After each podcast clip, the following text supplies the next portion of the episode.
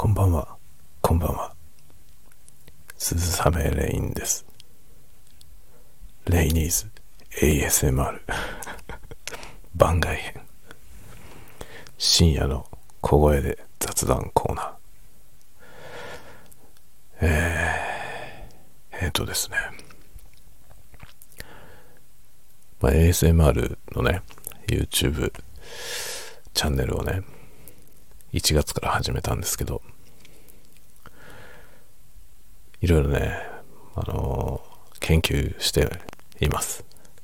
まあ、研究っていうとかっこいいけどね、ただ、ASMR が好きすぎて、古今東西のいろんなやつを見まくっております。でね、まあ、ASMR っていうと、ささやき、ウィスパーボイスですね。ウィスパリングってやつが主流。まあ喋るっていう意味ではウィスパーが主流なんですけど、どうやらこういう小声のやつも ASMR の一分野としてあるみたいです。ソフトスポークンって言ってました。ウィスパーとはまた違う。あの、一応地声を少し出しているけれども、かなり小声っていうやつですね。こういうのも ASMR らしいです。なので、これも ASMR って言ってもいいのかもしれません。今日はですね、ちょっと一風変わったやつを一本作りました。あの、意外とね、多分、いや僕が知ってる限りではね、これを ASMR としてやってる人は、まだ見たことがないやつです。が、あの、僕が見たことないだけでいるかもしれません。もうやってる人がね、いるかもしれませんが、えー僕はちょっと見たことなかったので、挑戦してみました。明日、明日というかもう今日ですね。今木曜日、午前2時20分。遅っ。午前2時20分ですね、今。動画を編集していたらこんな時間になりました。自分がポンコツすぎて ひどいことになりました。編集をやって、書き出しをして YouTube にアップロードしながら確認するというね。確認してからアップロードすればいいですね、本当は。だけど、ね、えー時間がもったいないから、アップロードにも時間かかるしね。もったいないからってことで、レンダリングしたやつをアップロードしながら、えー同時にローカルで撮影して、再生してね、問題ないかなって確認するわけですね。そしたらですね、1回目、あの、まあ、テロップをね、今回ちょっと入れたんですけど、テロップを全部非表示にしてサムネイルを作りました。で、テロップ戻すの忘れて、そのまま全部非表示のまま書き出して、えー YouTube にアップしてしまったので、それを一回削除して、えーテロップをつけて出し直しました。そしてこのテイク2ですね。このテイク2をアップロードしながらまた確認しました。そしたらですね、途中で編集でカットしなきゃいけないはずだったものが残っていました。で、また YouTube にアップしたやつを削除して、えもう一回、え改めてですね、その編集をし直して、アップロード、またね、レンダリングしてアップロードしながら確認する。そろそろ学んだ方がいいですね、僕もね。でもテイク2、ね。えーあ、テイク3ですね、今度ね。最初テロップ忘れたのテイク1。え2番目はテロップ入れたけど、切り損なってるとこあったやつ。で、テイク3切ったところね、その切らなきゃいけないとこ切ったやつ。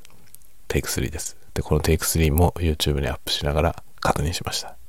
そしたらですね、なんと、えーウォーターマークみたいなやつね。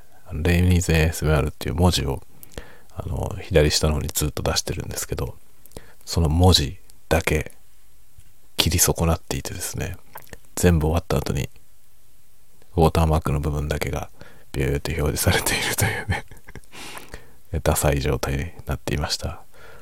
そしてまた YouTube にアップしたやつを削除し、もう一回そこも修正して出し直しました。Take 4。アホですね。最初からちゃんとやりなさいっていう感じですね。というね、このポンコツぶりを発揮したおかげで、現在午前2時20分過ぎてしまいました。アホです。アホすぎますね。不注意ですね。ダメダメですね。我ながらちょっとね、笑っちゃいました。ちゃんと確認してから YouTube にアップしようと思いました。あの YouTube っていうのはね、あのやってる方はご存知だと思いますが、一度アップロードした動画を後で差し替えることはできないんですね。YouTube 上で編集、簡単な編集はできるんですけど、YouTube の編集機能で編集することはできます。アップしちゃったやつをね。でも、ローカルで編集し直して上げ直すってことはできない。前のやつを削除して新しいので上げるしかないということになってるわけですね。まあ要はそのね、評価とかそういうものを入れてもらった後に全然違う内容のものに差し替えたりとかできてしまうとまずいということで、えそのような仕様になっております。なので、まあ万が一アップロードしたものに不備があったらですね、上げ直そうと思ったら前のやつは削除しないといけないですね。削除して新しく上げなきゃいけない。ののでね、ちゃんとローカルで確認をしてからアップしなさいよという。え普段はそういうふうにしてるんですけど、今回はちょっと横着をしようとして帰ってひどいことになりました。ねえいや、僕もね、もう大人なんだからね。横着しなさんなっていう話ですよね。横着ってね、大体すれば、よりひどいことになるじゃない？時間を短縮しようと思って横着するでしょ？でも短縮できることなんてまあないですよね。大体横着した方がひどいことになって余計時間かかりますよね。これまでの人生で何度も体験したはずです。それなのにまだ懲りません 今日のテイク4はさすがに答えました自分でもアホかアホかって思いながらもうねでもテイク3あたりはねもうさすがにもう大丈夫だと思ってるんですよね。だからまた気が緩むでしょ？ね。2度あることは3度ある。昔の人はいいこと言いますね。今日はひどかったですね本当に。だから多分ね、スムーズにね、ちゃんと編集、見落としなく編集してね、もうそもそもレンダリングする前にちゃんと確認すればいいんですよね、最終テイクをね。それもね、そこも怠ったんですよね。もう遅かったからね、時間が遅いんで、もう適当にやって、適当に終わらせようと思ったらですね、まあ大体そういうことはね、そんな横着はね、許されないようにできてますね。見事にひどいことになりました。ちょっと飲み物飲みますね。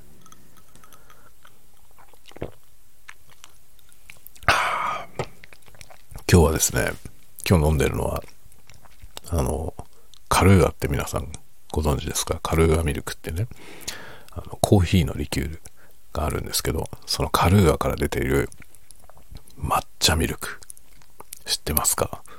カルーアの抹茶のやつがあるんですけど、めちゃくちゃ美味しいですよ。カルーアミルクの抹茶の、抹茶ミルクがあるんですよ。カルーアの抹茶のやつ。これめちゃくちゃ美味しい。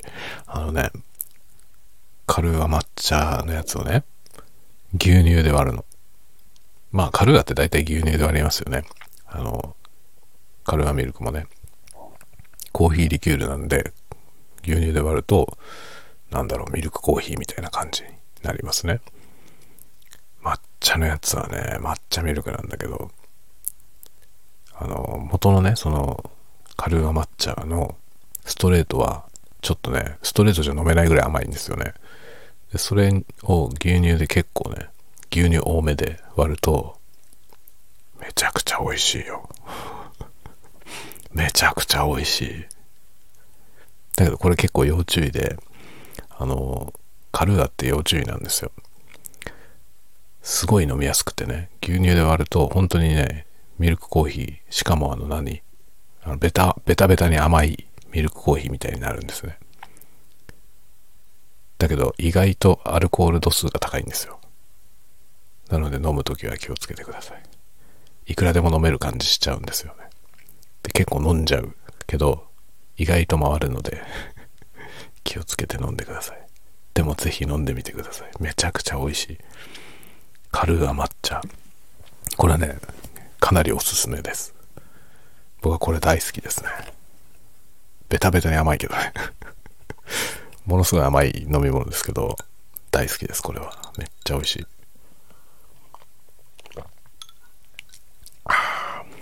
というやつを飲みながらね、今これを喋っております。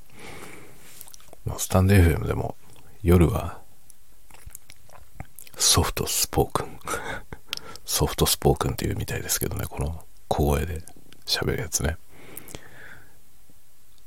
これ ASMR っていうことで ちょっと ASMR っぽくやろうかなと思うんですけど、ね、それにはこういうね、バカみたいな話しちゃダメですね。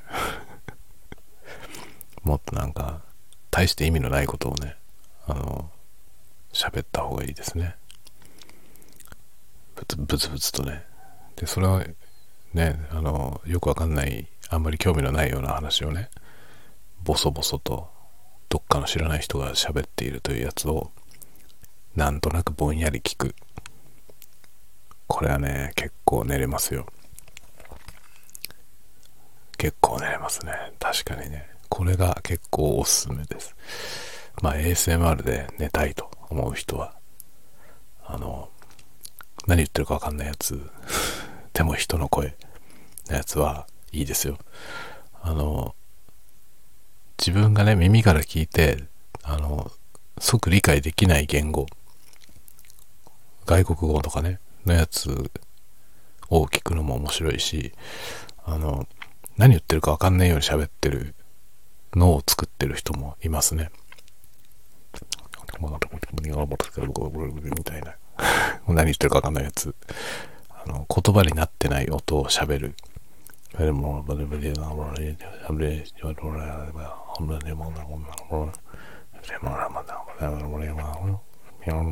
みたいな。やつね。こういうの延々やり続けるやつを作ってる人もいますね。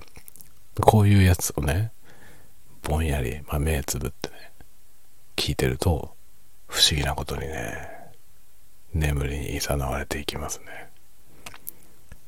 いいですよ、とても。本当に幅が広いし、本当に奥が深いです。ASMR 楽しいですね。めちゃくちゃ楽しいですね。本当に何て言うのかな。あのねあの価値価値基準というかね。そういうものが千差万別っていうんですかね。多様性って意味でいくとねめちゃめちゃ多様なんですよ。ASMR の世界って。そこにものすごく魅力を感じますねものすごい楽しいですね。なんか作ってても、あの、ほんと価値観がね、全く色々なんですよ。それが本当に面白いですね。だから自分に合ったね、ASMR 探すっていうのが、もう本当に、果てしない旅なんですよね。いくらでもいろんなのあるから、そういうのを聞いてね、なんか妙に心地いいやつとかあったりするのでね、そういうのに出会うと、なんかそればっかり 見ちゃったりとか。で、マイブームもね、少しずつ変わってったりしますね。だからある時はこの人のチャンネルがめちゃめちゃハマってとかでね、ずっとそればっかり見てたのが、なんか他のもの発見してそっちにシフトしていくと、なんかね、その別の人にはまってったりとかもするしね、面白いです、とても。で、いろんなのを見て、いろんなのを見てね、で、まだ見たことないやつを作ってみました。今夜アップします。あのね、正直なところ、ASMR 的続々感みたいなものはちょっと乏しいと思うんですけど、でもあんまり見かけないやつだから面白いと思います ちょっとこのシリーズはねこれからちょっとやってみようかなと思ってますね。もうちょっといろいろねそのスピード感であるとかライティングとかあと、えー、カメラのその画角の問題とかねいろいろちょっとそういうのをアレンジすると内容がそっくりでも違って見えたりするしね。だからあの同じネタをねもう一回やるっていうのも何ていうのかな。焼き直し というかね。焼き直しなんだけどあの焼き方が変わるからちょっと違ったものになったりとかねするって面白さもありますね。だから一度作った動画だからもういいってことじゃなくて同じような内容でももう一回作るとまた全然違ったものになるかもしれませんね。過去の素材を再編集するんじゃなくて同じネタでもう一回改めて撮影をするっていうのもちょっとね面白そうですね。本当にねもう楽しいしね物欲の沼と直結してるんですよ。これはやばいですね。明日あたり多分ね物が届きます。なんか買っちゃったやつが。明日あたり届きますね。第1段階。まだね、まあ、2、3段階分ぐらいあります。ものがいろいろ増えていきますね。そ、そんな感じですかね。あとね、そうだ、物欲といえばね、まあ、自分の ASMR 方面も物欲にまみれてるんですけど、ちょっとね、あの、子供にね、ポータブルキーボードを買おうっていう話が今、おめっちゃお腹が鳴った。ポータブルキーボードね、買ってやろうという話がちょっと出てるんですね。あの、リビングでね、リビングルームのそのソファーの上にね、小型のすごい小さいキーボードが置いてあるんですよ。あの、ミニ鍵盤の37件ぐらいの、いくつだったかな ?37 件だったかどうか定かじゃないんですけど、カシオのね、小さいキーボードをね、電池で動くやつを置いてあるんですよ。でもそれが、そのね、長男が生まれてちっちゃい時に買って遊ぶのにね、まあ、ちょっと触って音出して遊ぶのに買ったんですよ。で長男の時は大丈夫だったんですけど次男坊が生まれて、まあ、次男坊もそれあるから触るでしょ？そしたらねぶっ壊すわけですよね。次男坊は破壊の鬼であの鍵盤のね黒鍵をねことごとくむしり取ったんですよ。なので今ね八丁丁しか弾けない状態になってるんですね。で最近割とね、うちの長男がね、そのキーボードを膝に乗せてね、リビングでちょっと音出したりとかしてるんですよね。でも、黒鍵がないからさ。黒鍵がないし、鍵盤も小さいし、ミニ鍵盤だしね。で、鍵盤の数も少ないんですよ。まあ何しろ、本当に子供用っていうかね、あの、楽器というよりはおもちゃだからね。なので、なんかうちの奥さんがですね、それを見ていて、なんかそこでそのねリビングで使うキーボード1個買ってやるのはどうかっていうねことを言ってるのでいいんじゃないってことでじゃあ買おうかってことで今機種の選定をしているんですけどこれもね上を見たらキリがないからもう一番安いやつをね買おうと思ってます。標準鍵盤61件で、えー、一番安いやつ一番安いグレードのやつですね。で、今ね、候補は、まあ、一応ヤマハのやつ、E360 とかいうやつかな。PSR E360 とかいう機種。1万8000円ぐらいでしたかね。ヨドバシカメラで。それを買おうと思っているところです。まあ、うちピアノがね、あるんですよ。あの、アップライトピアノがあるので、で、アップライトピアノはね、奮発していいやつを買ったんですよね。なので、まあ、キーボードね、その、ソファーとね、ソファーの上で膝に乗せて弾くような、本当に、あの、間に合わせのね、ちょっとリビングでペロペロってやりたい時用のキーボードなんで、別にそんなすごいやつである必要は全くない。何しろピアノあるからね。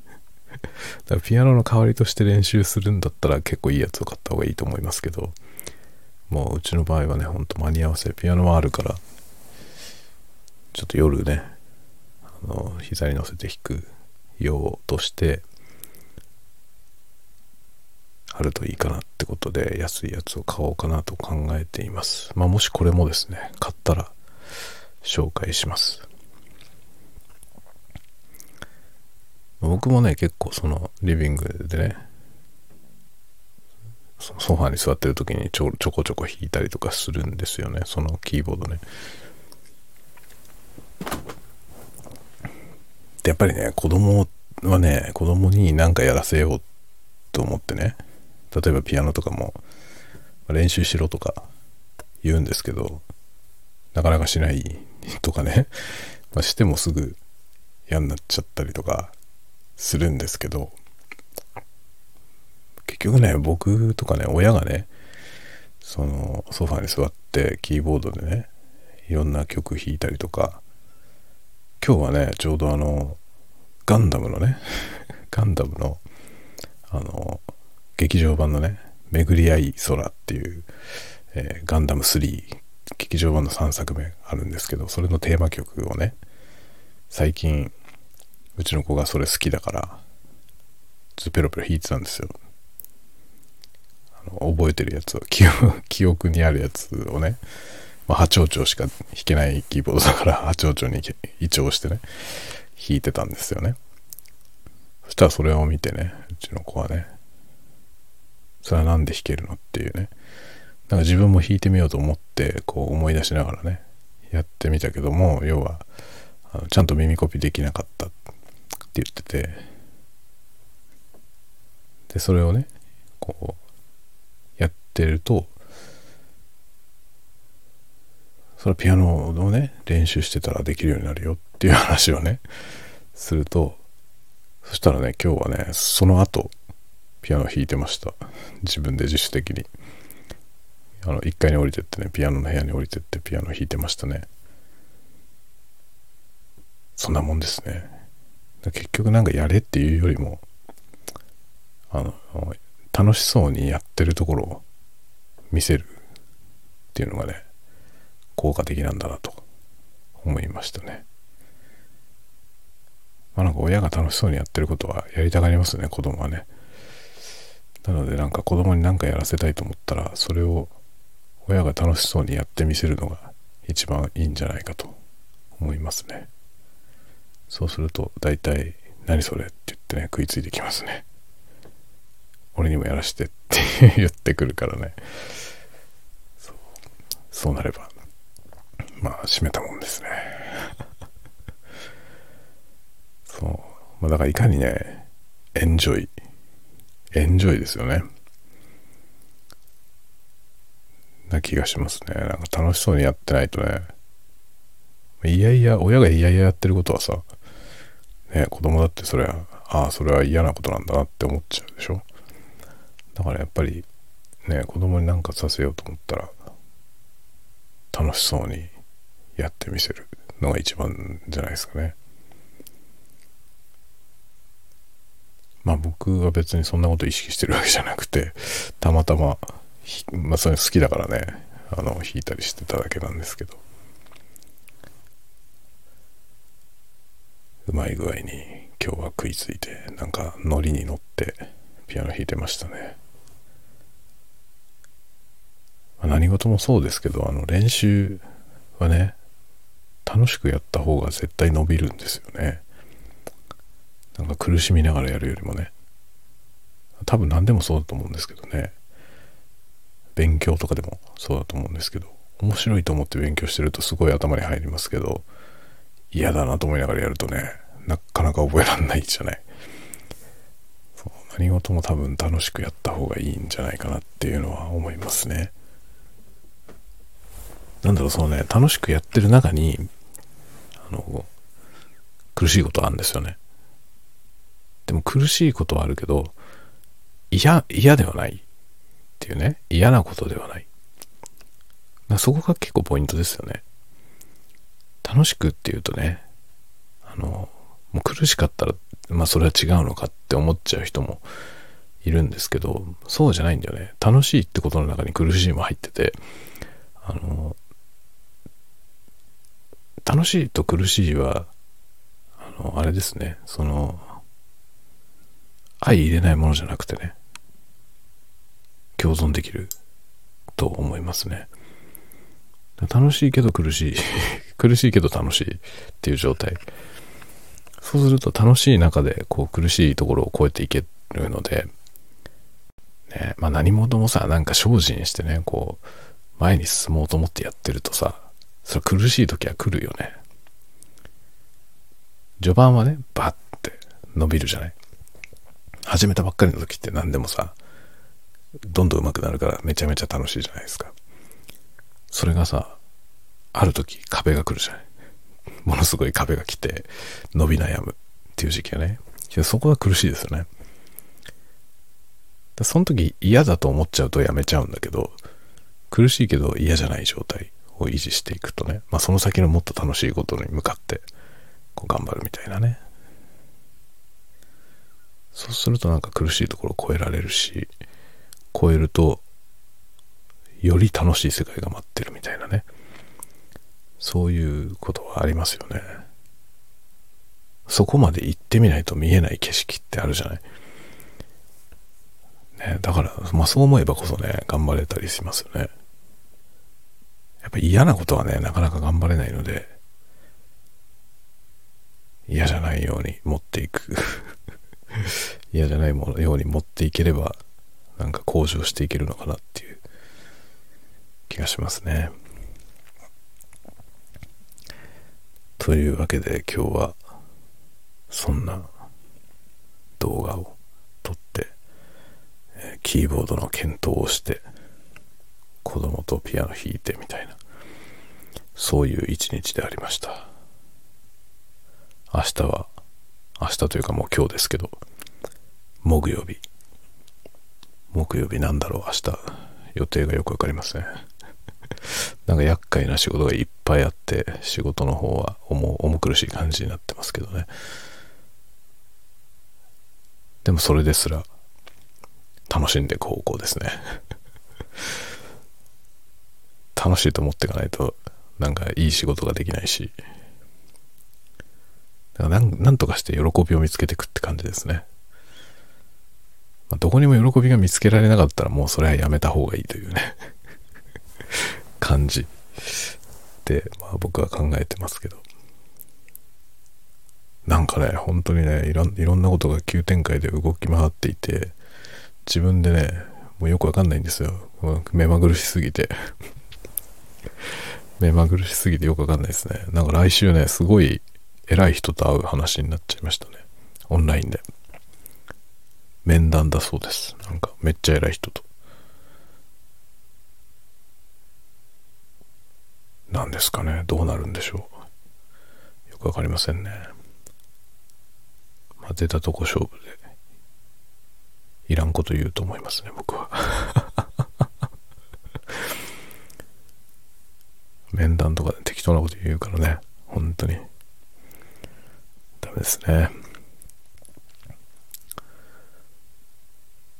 そう、小論文、この間書いたやつで、その小論文書いて、そのなんか偉い人と面談するみたいな。で、それが、えー、なんか審査されるみたいですね。で、それがこう通ると、えー、なんか昇格するみたいなことみたいです。昇格したらどうなるんでしょうか？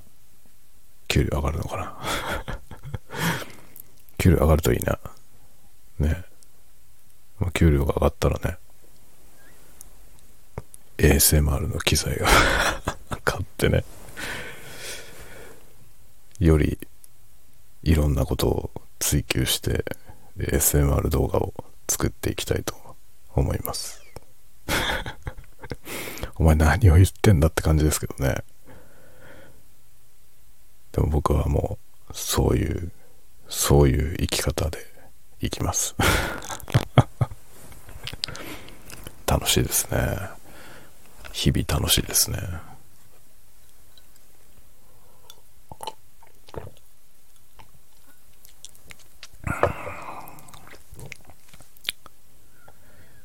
いや、ほんとね、やることが多いんだけどね。あとなんだろうな、なんか面白い話あったかな、最近。まあ面白い話って言えば全部面白いんだけどさ。面白い話いっぱいあるけどね。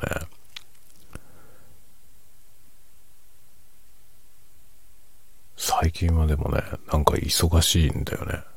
忙しいって言わない方がいいって話もこの間したけどね。もう言いまくってるけどね。もう忙しいっていう言葉をあまり口にしない方がいいよって話を自分でして、自分が連呼してますね。全然ダメだね。全然ダメだけどさ。なんか、そう、いや、今年に入って、一番今ね、大変なことになってるんですよ。なんかめちゃめちゃタスクが多いんですよね。だか本読む時間なくて、本読みたいものいっぱいあるんだけど、全然読めてないですね。あ、なんか僕昨日、昨日の夜変な本ポチったな。そんな話しましたよね。あの、ほんと JP の、あれが、クーポンが来たからね。あ、クーポンじゃんっつって、3000円ぐらいの本を買った記憶がある。それいつ届くんだろう。それ届いたらまた喋りますね。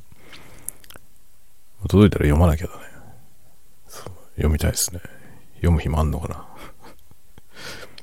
みたいな感じですけどね。あとね、あれだ、あの、来週？来週、シング、シングネクストステージっていう映画が公開されますね。あの、3D アニメのやつですね。それね、うちの子がもうめちゃくちゃ楽しみにしてて、シング見たい、シング見たいってずっと言ってるんで、一作目のシングをね、見に行ったんですよ。うちのお兄ちゃん連れてね。そしたらドハマって ドハマりまくりまくってですね、その後テレビで放送したやつ録画して、ひたすら何回も見てるんですよ。大好きみたいで、シング。へえと思って。シングがハマるんだと思ってね。それで、シングの2作目が今度来るから、もうね、それはずっと前からね、行こう行こうって言ってるので、連れて行こうと思ってます。